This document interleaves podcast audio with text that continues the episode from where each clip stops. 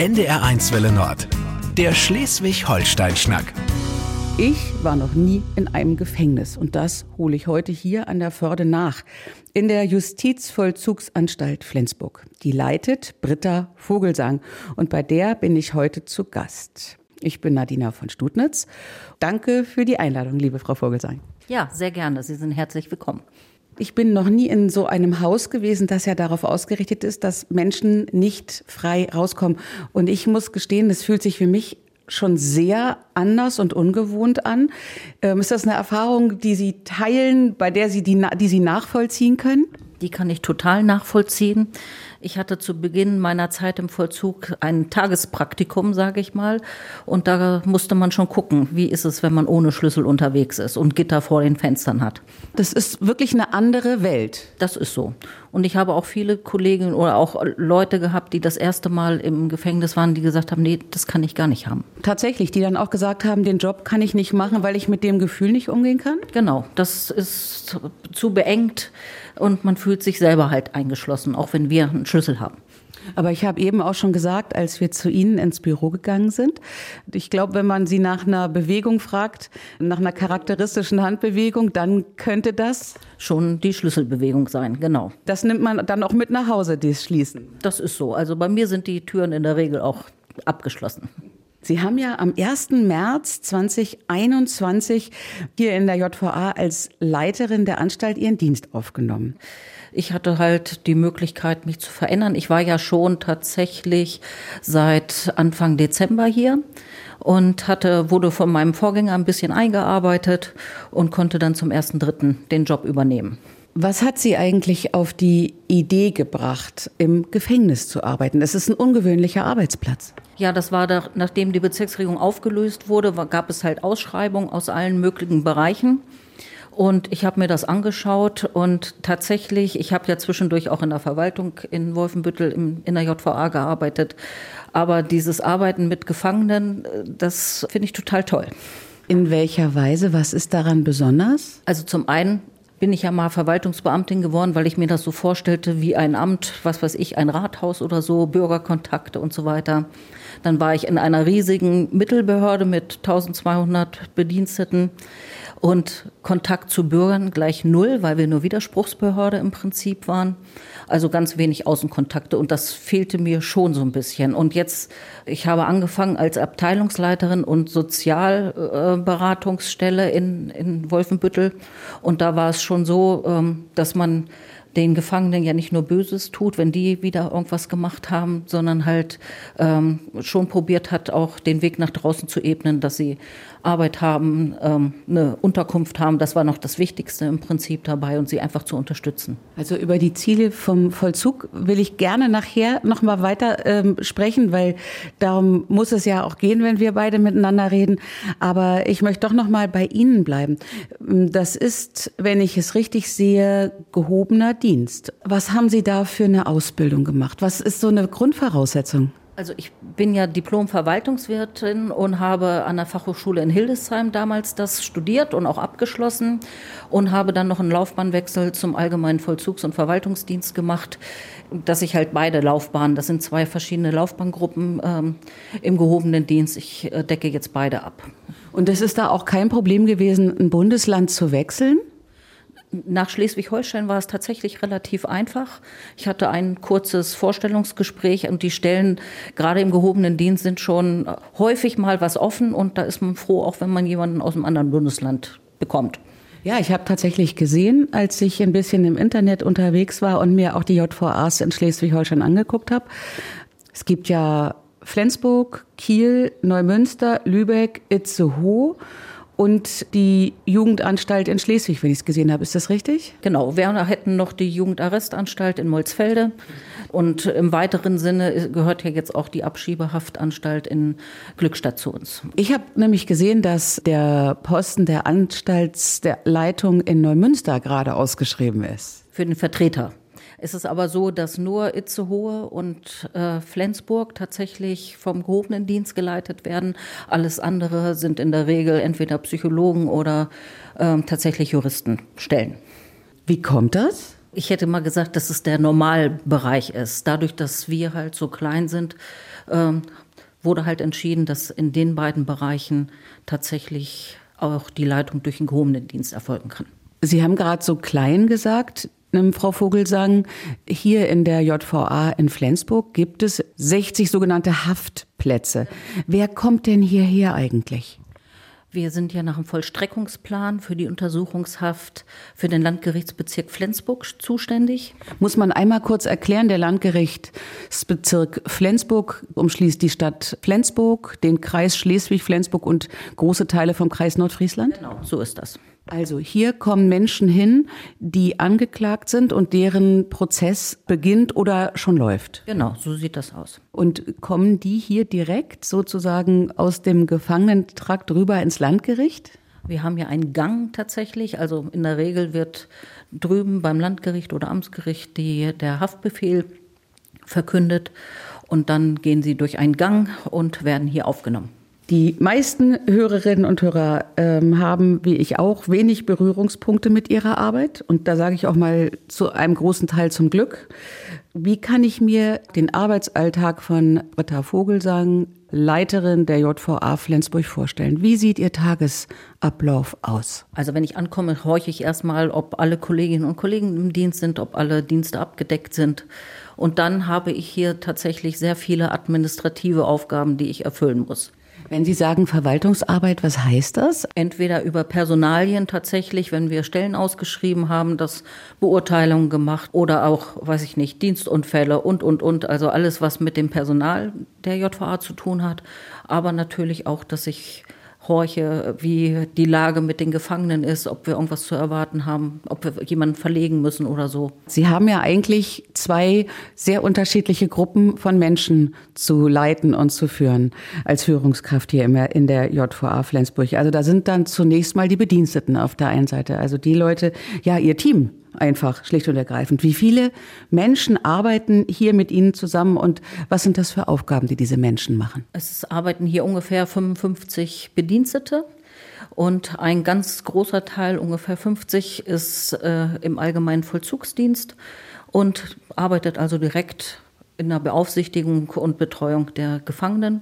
Und die anderen Plätze sind halt hier in der Verwaltung. Und dann haben Sie natürlich die Gefangenen als Gruppe, für die Sie ja verantwortlich sind. Sind das nur Männer hier in Flensburg? Hier sind es tatsächlich nur Männer und auch halt nur erwachsene Männer, die für den Erwachsenenstrafvollzug vorgesehen sind oder für den Untersuchungshaft. Also ab 18 oder ab 21? Ja, ab 21. Da wird dann aber auch gegebenenfalls geguckt, ob die Reife schon gegeben ist. Aber das wird dann seitens des Gerichts entschieden. Mögen Sie uns einfach mal erzählen, wie so eine Zelle aussieht? Ich frage deshalb, weil ich habe einmal in meinem Leben eine äh, Zelle gesehen im Landgericht Kiel. Da gibt es so einen Wartebereich für Menschen, deren Prozess beginnt. Das ist ein ganz kleiner Raum, alles aus Metall. Da ist im Prinzip nichts als eine Sitzmöglichkeit. Ich glaube, es war eine kleine Pritsche und äh, ein Klo drin. Die Vorstellung, da reinzugehen, die Tür geht zu, die hat mir echt einen kleinen Schock versetzt. Ja, wir haben eigentlich typische Zellen, die wir, ich gehe davon aus, bundesweit inzwischen haben. Ähm, die hat tatsächlich ungefähr acht Quadratmeter ein Bett, ein Stuhl, ein Tisch, ein Schrank, eine Toilette und ein relativ kleines Fenster, weswegen wir jetzt ja auch mit saniert werden, dass einfach der Lichteinfall größer werden soll. Deswegen sollen die Fenster vergrößert werden. Wie viel Zeit verbringen denn die Männer dann in so einer Zelle? Das kommt so ein bisschen darauf an, ob es sich um Untersuchungshaft oder Strafhaft handelt, weil in der Regel die Strafhaft hat ein, also außer dem Nachtverschluss, mhm. wenn wir tatsächlich abends die Tür zumachen über Nacht, ähm, dann sind sie natürlich unter Verschluss, aber die, sonst haben die einen Anspruch darauf, im Prinzip sich frei zu bewegen. Ah, das steht den Gefangenen zu, dass sie auch raus können. Das ist gesetzlich geregelt. Den ganzen Tag ist sozusagen die Tür dann offen? Genau, bis zum Nachtverschluss, dass sie dann tatsächlich, je nachdem, was für einen Wochentag haben, sage ich mal von acht bis acht ungefähr, ähm, im Prinzip sich frei bewegen können.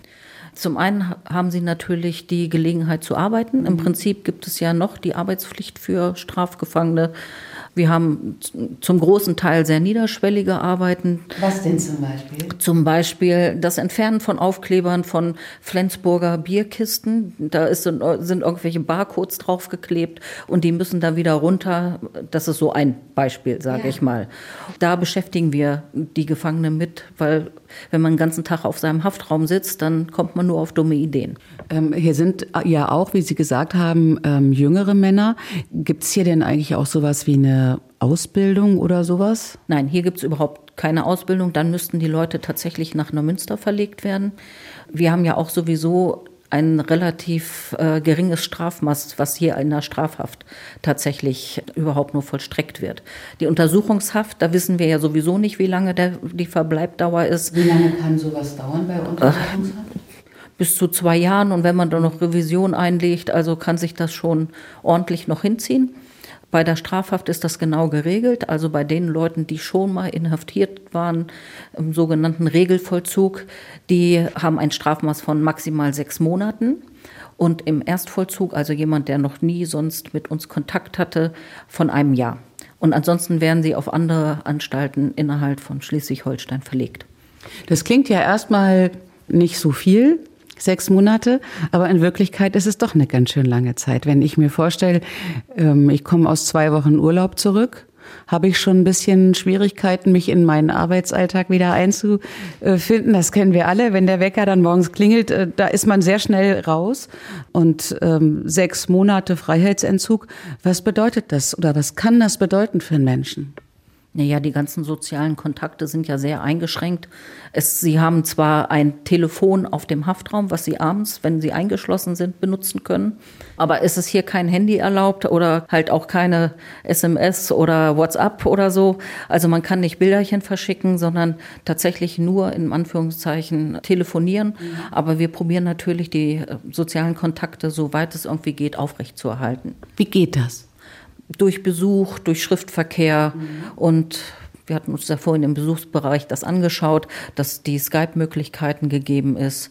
Muss man vielleicht erzählen, also im Erdgeschoss ähm, gibt es einen Raum, ähm, stehen drei Tische drin mit, ich glaube, immer so zwei bis vier Stühlen drumherum und ein Aufsichtsplatz und ein Skype-Platz. Und äh, in diesem Raum können sozusagen von der einen Richtung die Besucher reinkommen und von der anderen ein Häftling. Und die können sich dann unterhalten. Gibt es da Zeiten, wann Besuch kommen darf, wie lange Besuch da sein darf? Also wir haben in der Regel in der Woche regelmäßig auch Nachmittagsbesuchszeiten. Mhm. In der Regel ist das erstmal für eine 30-minütige äh, Zeit begrenzt. Es kommt halt darauf an, wie viele Plätze wir frei haben. Es kommen ja auch Leute, die nicht aus Flensburg kommen, sondern, weiß ich nicht, aus Kappeln oder, oder, oder, wo dann die Anfahrt nicht enorm weit ist, aber schon weiter, dass sie sagen, oder auch mal jemand aus Dänemark, dass sie sagen, können wir bitte eine Stunde oder so haben, dann machen wir das auch möglich. Also wenn hier das erste Mal ein Besuch reinkommt, ist es aber ja auch für den Besuchenden eine heftige Situation, oder? Das kann ich mir schon vorstellen, weil man muss ja alle seine Wertsachen ablegen. Man muss durch so einen Durchleuchtungsrahmen gehen. Wenn es piept, wird man nochmal mit so einer Handsonde untersucht, weil wir natürlich nicht wollen, dass von draußen Sachen mit reingebracht werden. Ich habe gesehen auf der Seite vom äh, Justizministerium, wie zum Beispiel auch das Thema Briefe geregelt ist und dass es ja auch eine Möglichkeit der Geldeinzahlung gibt von Verwandten für einen Häftling. Wofür braucht ein Häftling Geld in der Haftanstalt? Geld braucht er in der Regel, entweder wenn er seine privaten Sachen waschen lassen will oder wir dürfen ja zweimal im Monat hier einkaufen. Dann gibt es eine Einkaufsliste über einen Kaufmann, der dann halt wenigstens ein paar Artikel, in der Regel ganz viel Tabak oder Mineralwasser oder irgendwas zum Schnökern einfach mitbringt, damit man so ein bisschen das Gefühl hat, man ist nicht nur auf die Verpflegung der Anstalt, die ist super, die Verpflegung der Anstalt, aber wenn man über Jahre das Gleiche immer isst, hat man so das Gefühl, man kann ja nicht so sagen, heute koche ich das und das, sondern man ist halt tatsächlich darauf angewiesen, was gekocht wird. Also das heißt, die ähm, Gefangenen gehen nicht raus und kaufen selber ein, sondern die haben eine Bestellmöglichkeit? Genau, eine Bestellliste, wo sie draufschreiben können, fünf Tafeln Schokolade, eine Tüte Chips ja. äh, oder eine Flasche Cola. Und da können die dann von ihrem eigenen Geld, was sie haben, einkaufen.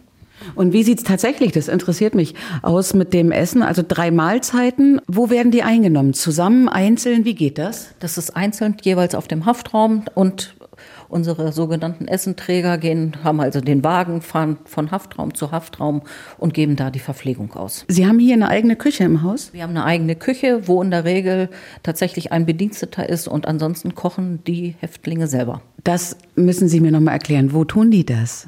Wir haben hier nebenan ein Werkgebäude, wo tatsächlich eine Küche ist, die auch super ausgestattet ist. Und da wird gekocht. Einer für die anderen oder jeder für sich? Nein, nein, wir haben da ungefähr ein Team von acht Gefangenen. Die werden angeleitet durch den Koch. Also wir haben mehrere Personen, die als Köche ausgebildet sind oder als Bäcker, also so artverwandte äh, Berufe. Und die haben schon ganz viel Erfahrung und die gucken halt, wie sie abwechslungsreich was kochen können. Ist ja auch eine Form von, ja, ich sag mal erstens arbeiten, aber auch einer sozialen Arbeit. Ich äh, überlege, was ich für mich und für die anderen zubereite. Genau. Das wird natürlich von dem Koch vorgegeben, mhm. aber ansonsten gehe ich oder habe ich mitbekommen, dass auch die Gefangenen mal sagen, können wir nicht das und das mal wieder ja. kochen. Also von daher, die Küche ist hier schon wirklich sehr gut. Was steht hier so auf dem Speiseplan? Auch häufig dann ja tatsächlich irgendwelche Nudelgerichte mit irgendwelchen Soßen, aber auch Currywurst und Pommes. Also das ist schon sehr abwechslungsreich und eigentlich Beschwerden übers Essen habe ich ganz, ganz selten. Wenn hier jemand krank wird, gibt es auch eine Krankenstation an diesem Haus? Wir haben drei Rettungssanitäter und einen Vertragsarzt, der regelmäßig kommt. Äh, wir haben keine Betten für kranke Menschen. Also wenn jemand tatsächlich ins Krankenhaus muss, dann, also wir haben hier keine Belegbetten in irgendeiner Art und Weise, sondern dann muss er tatsächlich rausgefahren werden. Und dann müssen die Bediensteten mitfahren und rund um die Uhr den Gefangenen bewachen. Ich bin heute zu Gast bei Britta Vogelsang. Sie leitet die JVA Flensburg. Seit zweieinhalb Jahren sind Sie hier Chefin im Haus. Und ich wüsste sehr gerne, was sind das für Menschen, die hier einsitzen? Sie haben ja auch direkten Kontakt mit den Häftlingen. Genau, ich habe direkten Kontakt. Die können auch Gesprächsanträge an mich oder meinen Vollzugsabteilungsleiter stellen, wo sie um Unterstützung für irgendwelchen Kontakt zum Jobcenter oder oder oder haben, wo wir sie dann auch unterstützen oder wenn mal wieder irgendwas schiefgegangen ist, dass sie sich ungerecht behandelt fühlen. Also von daher haben wir direkten Kontakt. Die U-Haft sehe ich tatsächlich seltener. Die Strafhaft, die halt ein bisschen mehr Bewegungsfreiheit hat, die sehe ich häufiger. Und leider haben wir ja auch ein paar Leute, die immer wieder zu uns kommen, die wir schon ganz gut kennen wir probieren ja denen einen guten Start zu geben und wenn dann einer wiederkommt, der ausnahmsweise mal einen richtig super Start mit Unterkunft, mit Arbeit und allen hatte und dem eine Ausbildung angeboten wurde und er dann doch hier wieder erscheint, ist man natürlich schon ein bisschen traurig. Ne? Also das darf man nicht zu dicht an sich selber ranlassen, weil ähm, es ist schon ein bisschen frustrierend, weil es gibt ganz wenige, die dann tatsächlich, außer sie haben ein super familiäres Umfeld, dann tatsächlich Fuß fassen wieder. Lassen Sie uns mal über das Ziel des Justizvollzugs sprechen. Ähm, auch das habe ich mir natürlich aus dem Internet rausgesucht. Gefangene sollen befähigt werden, künftig in sozialer Verantwortung ein Leben ohne Straftaten zu führen. Das ist ein verdammt hochgestecktes Ziel. Wie kriegt man sowas hin? Also wir probieren es immer wieder. Es ist ja dieses große Schlagwort der Resozialisierung. Äh, wir können ja auch morgen Nachbarn haben, der hier auch eingesessen hat. Und dann äh, möchten wir ja auch ein gutes Gefühl haben, wieder über die Straße zu gehen oder weiter über die Straße zu gehen. Und von daher probieren wir ihnen einen bestmöglichen äh, Wiedereinstieg, sage ich mal, in der Gesellschaft einfach mitzugeben. Gibt es dafür ein strukturiertes Angebot? Also gibt es irgendwie eine psychologische Begleitung oder eine soziale Begleitung, die hier herkommt und mit den Leuten, wo vielleicht auch absehbar ist, dass sie ja bald dann wieder draußen sind, gearbeitet wird. Das Land bietet ja die sogenannte Integrationsbegleitung tatsächlich an.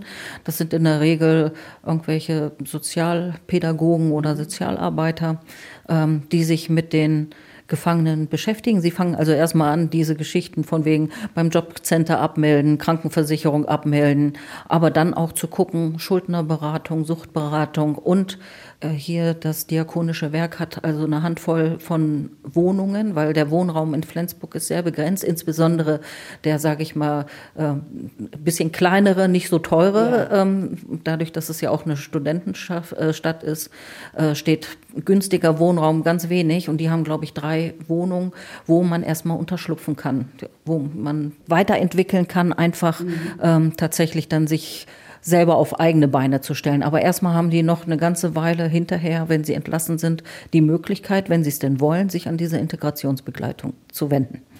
Ich kann mir vorstellen, dass wenn man sich auf dem freien Markt für eine Wohnung bewirbt oder auch für einen Job und wenn ähm, man dann ein Führungszeugnis vorlegen muss und da steht drin, ähm, straffällig geworden, ist es suboptimal. Ähm, naja, und das bremst wahrscheinlich die Leute dann auch ziemlich fix aus, ne, draußen. Genau, dann kommt man schnell wieder in die alte Schleife zurück. Beschaffungskriminalität ist ja immer äh, ein großes Wort, dass die Leute dann auch schnell wieder in der Regel in irgendwelchen Drogenkonsum zurückfallen. Also von daher, das ist schon eine Schwierigkeit, wenn man da nicht einen Familienhalt hat, ganz stark, die dann sagen, so, jetzt kommst du her und wir, ich kümmere mich um deine Arbeit und du wohnst erstmal bei mir. Ähm, wenn denn jemand sich darauf einlässt, hat er dann eine Chance. Ansonsten habe ich leider festgestellt, dass äh, die Leute sich immer wieder treffen. Haben Sie denn auch Kontakt eigentlich zum familiären Umfeld vom, von Gefangenen? Also wo Sie dann auch mal sagen können, kommt doch mal vorbei, der braucht das, äh, kümmert euch? Also selber gehen wir in der Regel nicht auf die ähm, Familie mhm. zu. Aber es kann ja insbesondere sein, wenn die kurz vor der Entlassung sind und auf Wohnungssuche sind und dann sagt die Schwester oder die Mutter oder der Vater, wir unterstützen, dass wir dann tatsächlich, wenn wir zum Beispiel sogenannte Ausgänge genehmigen, dass wir sagen, wir gucken uns die Begleitperson mal an, ob sie einen Eindruck, ob wir einen Eindruck haben, dass sie das ordentlich machen könnte und dass sie dann zum Teil tatsächlich auch von der Familie begleitet werden können. Sie haben eben gerade gesagt, dass das auch für Sie manchmal ein ganz schöner Frust ist, wenn Sie sehen, dass der eine oder andere dann halt tatsächlich auch wieder zurückkommt, weil es draußen nicht geklappt hat. Ähm, wie gehen Sie oder hier die Kollegen im Team mit dem Frust um? Gibt es eigentlich sowas wie eine Supervision auch für Sie und auch für die Mitarbeitenden hier in der JVA in Flensburg?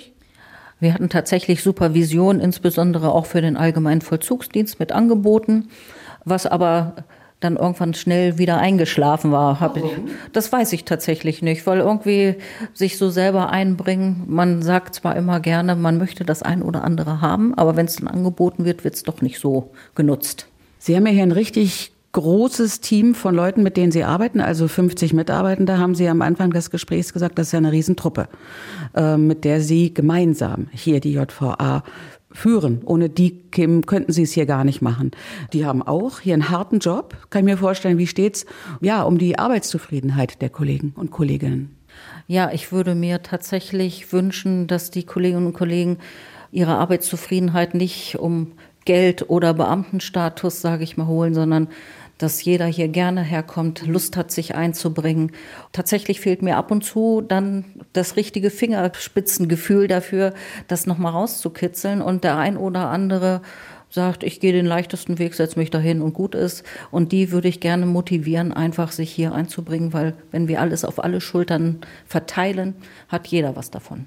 Wie machen Sie das hier? Haben Sie so einmal am Tag so eine Teambesprechung oder einmal die Woche oder sowas? Also gibt es da so einen, so einen Austausch? Das haben wir tatsächlich einmal in der Woche, dass wir insbesondere freitags in der Regel ähm, sowohl den Früh- als auch den Spätdienst zusammenholen, wo dann Sachen besprochen werden können.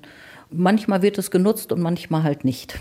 Ja, lassen Sie uns noch mal auf das Haus, dieses Gefängnis hier in Flensburg noch mal direkt schauen. Das ist ein historisches Gebäude, Baujahr 1882, also kaiserliches Bauwerk. Ähm, es ist Rotklinker, ähm, eigentlich ein sehr schönes, ähm, sehr schöne Anlage. Es sind unterschiedliche, ja, ich sag mal Gebäudeteile hier auf diesem Grundstück. Es liegt mitten in der Stadt, in einer der schönsten Ecken Flensburgs am Fuße des Museumsbergs. Ja, und drumrum läuft eine Mauer. Ich habe mal eine Zeit lang eine kleine Wohnung auf dem Museumsberg gehabt und dann bin ich immer hier lang gelaufen und habe immer gedacht, wie spannend. Ich habe ja keine Ahnung, was hinter dieser Mauer liegt. Aber ich habe auch gesehen, ehrlich gesagt, dass es bröckelt an der Mauer. Also da sind schon eine ganze Reihe von Steinen so von außen auf jeden Fall draußen. Es ist hier ja auch eine richtige Sanierung des Hauses geplant. Ne? Was, was steht denn da an? Genau. Es soll eigentlich ab Mitte nächsten Jahres hier eine Vollsanierung stattfinden. Also alles raus im Prinzip. Ähm, draußen finden halt, ähm, da finden jetzt schon auch Arbeiten statt, dass, dass da die Mauer restauriert werden soll. Mhm. Aber hier drin, also die ganzen Hafträume sind schon ziemlich runtergekommen tatsächlich und das soll alles modernisiert werden, dass auch mit äh, modernen Holzmöbeln einfach das ein bisschen freundlicher gestaltet wird, so dass die Gefangenen den Eindruck haben, auch gut untergebracht zu sein. Und wir haben natürlich, Sie haben ja das Alter gesagt, wir haben hier zum Teil wahrscheinlich auch noch ein paar Rohre aus dieser Zeit und wir haben häufiger mal Wasserrohrbrüche und anderes und es muss jetzt einfach mal Hand angelegt werden. Also ehrlich gesagt könnte man hier auch an der farblichen Gestaltung ein bisschen Hand anlegen. Ich bin äh, eben ja durch den Besucherbereich reingekommen. Also da ist PVC-Boden ähm, und das ist schon alles so ziemlich in Lichtgrau, sage ich mal, wenn man es freundlich ausdrücken will. Ich fürchte fast, dass es nicht unbedingt besser werden wird, weil zum Teil die alten Böden wieder freigelegt werden sollen, die alten Fliesen. Und die sehen noch dunkler aus als das Lichtgrau. Also von daher wäre ich tatsächlich froh, wenn wir äh, frische Böden bekommen könnten. Und na gut, es soll natürlich zweckmäßig sein, deswegen ja. muss so ein Kautschukboden oder was auch immer halt genommen werden. Wegen der Farbwahl werden wir mal schauen, was, was wir da hinkriegen. Wie macht man so eine Sanierung mit ja, wenn gleichzeitig hier, ähm, ich sag mal, 50, 60 Menschen einsitzen. Geht das überhaupt oder werden die Gefangenen dann verlegt für die Zeit der Sanierung? Die werden verlegt werden. Wir werden auch woanders arbeiten. Ein Teil der Gefangenen wird nach Schleswig verlegt werden und ein Teil nach Neumünster. Und das ist noch eine logistische Herausforderung, wie wir das alles hinbekommen. Und da sitzen Sie jetzt genau drin in dieser Arbeit, sich das zu überlegen? Genau. Also sowohl die Projektphase, was hier an Planungsarbeiten ist, äh, was wohin kommt, aber halt auch tatsächlich, wie wir dann in Schleswig gucken, wie wir da unterkommen. Da muss dann ja auch Platz geschaffen werden. Also ich meine, das sind relativ viele Menschen, die irgendwo untergebracht werden müssen. Genau, in Schleswig werden wir ungefähr 28 Haftplätze haben. Und was da logistisch auf uns zukommt, momentan haben wir einen sehr kurzen Weg zum Landgericht und zum Amtsgericht. Das entfällt da. Das heißt, wir müssen dann jedes Mal von Schleswig fahren, wenn hier irgendwelche Termine bei Gericht sind. Wie lange wird die Sanierung dauern? Was meinen Sie? Also festgelegt sind erstmal 30 Monate. Wir werden sehen, ob das funktionieren wird. Wir wissen ja noch nicht, was hier ähm, sich auftut, wenn wir hier dabei sind, die ganzen Sachen abzureißen und neu zu verklinkern, pipapo. Da werden wir mal gucken, was sich da unter, dann, unter den Putz so finden wird. Wenn Sie einen Wunsch offen hätten für Ihre JVA Flensburg, Frau Vogelsang, gibt es etwas, wo Sie sagen würden, das hätte ich echt gerne? Ich hätte eigentlich größ gerne größere Freizeitbereiche für die Gefangenen, weil ich den Eindruck habe, je mehr man sich mit ihnen beschäftigt, äh, umso besser sind sie ausgelastet oder bessere Sportmöglichkeiten. Sie haben hier im Innenhof, das ist mir vorhin aufgefallen, ein, ein Sportfeld, ein Handballfeld oder was ist das? Das ist so ein kleines Fußballfeld, sage ich mal. Es könnte auch Handball gespielt werden. Nutzen die Gefangenen das? Können die auch jederzeit mal kicken gehen in der Gruppe? Jederzeit nicht, sondern dann nur, wenn wir sagen, in der Regel ist ja äh, eine Stunde Hofgang, sage ich mal, pro, okay. äh, pro Tag, was vorgeschrieben ist. Und wir probieren gerade in den Sommermonaten mehr Sport anzubieten, je nachdem, wie die personelle Lage ist. Ja, da sprechen Sie was an. Ich kann mir vorstellen, dass es gar nicht so leicht ist, Menschen zu finden, die bereit sind, als Mitarbeitende in einer JVA zu arbeiten, oder? Ja, es wird tatsächlich immer schwieriger, auch ein bisschen qualifiziertes Personal zu finden oder die Leute werden immer jünger. Aber gerade hier ist so was wie Lebenserfahrung Gold, einfach Gold wert. Das muss man einfach so sagen. Aber wir haben viele auch jüngere, engagierte Kolleginnen und Kollegen, die bereit sind, auch Verantwortung zu übernehmen. Wenn Sie drei Eigenschaften aufzählen sollten, was muss man wirklich mitbringen, um als Leiterin einer Justizvollzugsanstalt zu arbeiten? Was sind so die ganz wichtigen Dinge, wo Sie sagen, ohne das kannst du den Job nicht machen? Also als erstes fiel mir tatsächlich Flexibilität ein, weil man hat jeden Morgen irgendeine neue Situation, auf die man reagieren muss und die man dann irgendwie wuppen muss. Ansonsten soziale Kompetenz, denke ich mal, und einfach Empathie für die Mitarbeiterinnen und Mitarbeiter in erster Linie, auch für die Gefangenen, aber eigentlich äh, dreht sich doch viel auch um die Mitarbeiterinnen und Mitarbeiter. Sie sind garantiert ein sehr reflektierter Mensch und könnten Sie diesen Job gar nicht machen, aber der ist und bleibt ja belastend. Nimmt man die Geschichten sowohl der Mitarbeitenden, aber auch der Gefangenen, vielleicht auch diese wiederkehrenden Geschichten mit nach Hause. Wie können Sie abschalten? Wie gehen Sie damit um? Also in erster Linie, ich bin ja äh, ein Ganzjahresfahrradfahrer und da bin ich total froh, dass ich momentan, ich, ich fürchte mich schon ein bisschen vor, die Zeit, vor der Zeit in Schleswig, dass ich dann nicht mehr so regelmäßig fahren kann. Also ich brauche eine gute halbe Stunde von hier nach Hause und auch andersrum und ich fahre da an der Förde lang und das ist natürlich für mich einmal schon mal kopffrei pusten. Ganz herzlichen Dank, liebe Frau Vogelsang, für das Gespräch. Ja, sehr gerne. Der Schleswig-Holstein-Schnack auf NDR1 Welle Nord.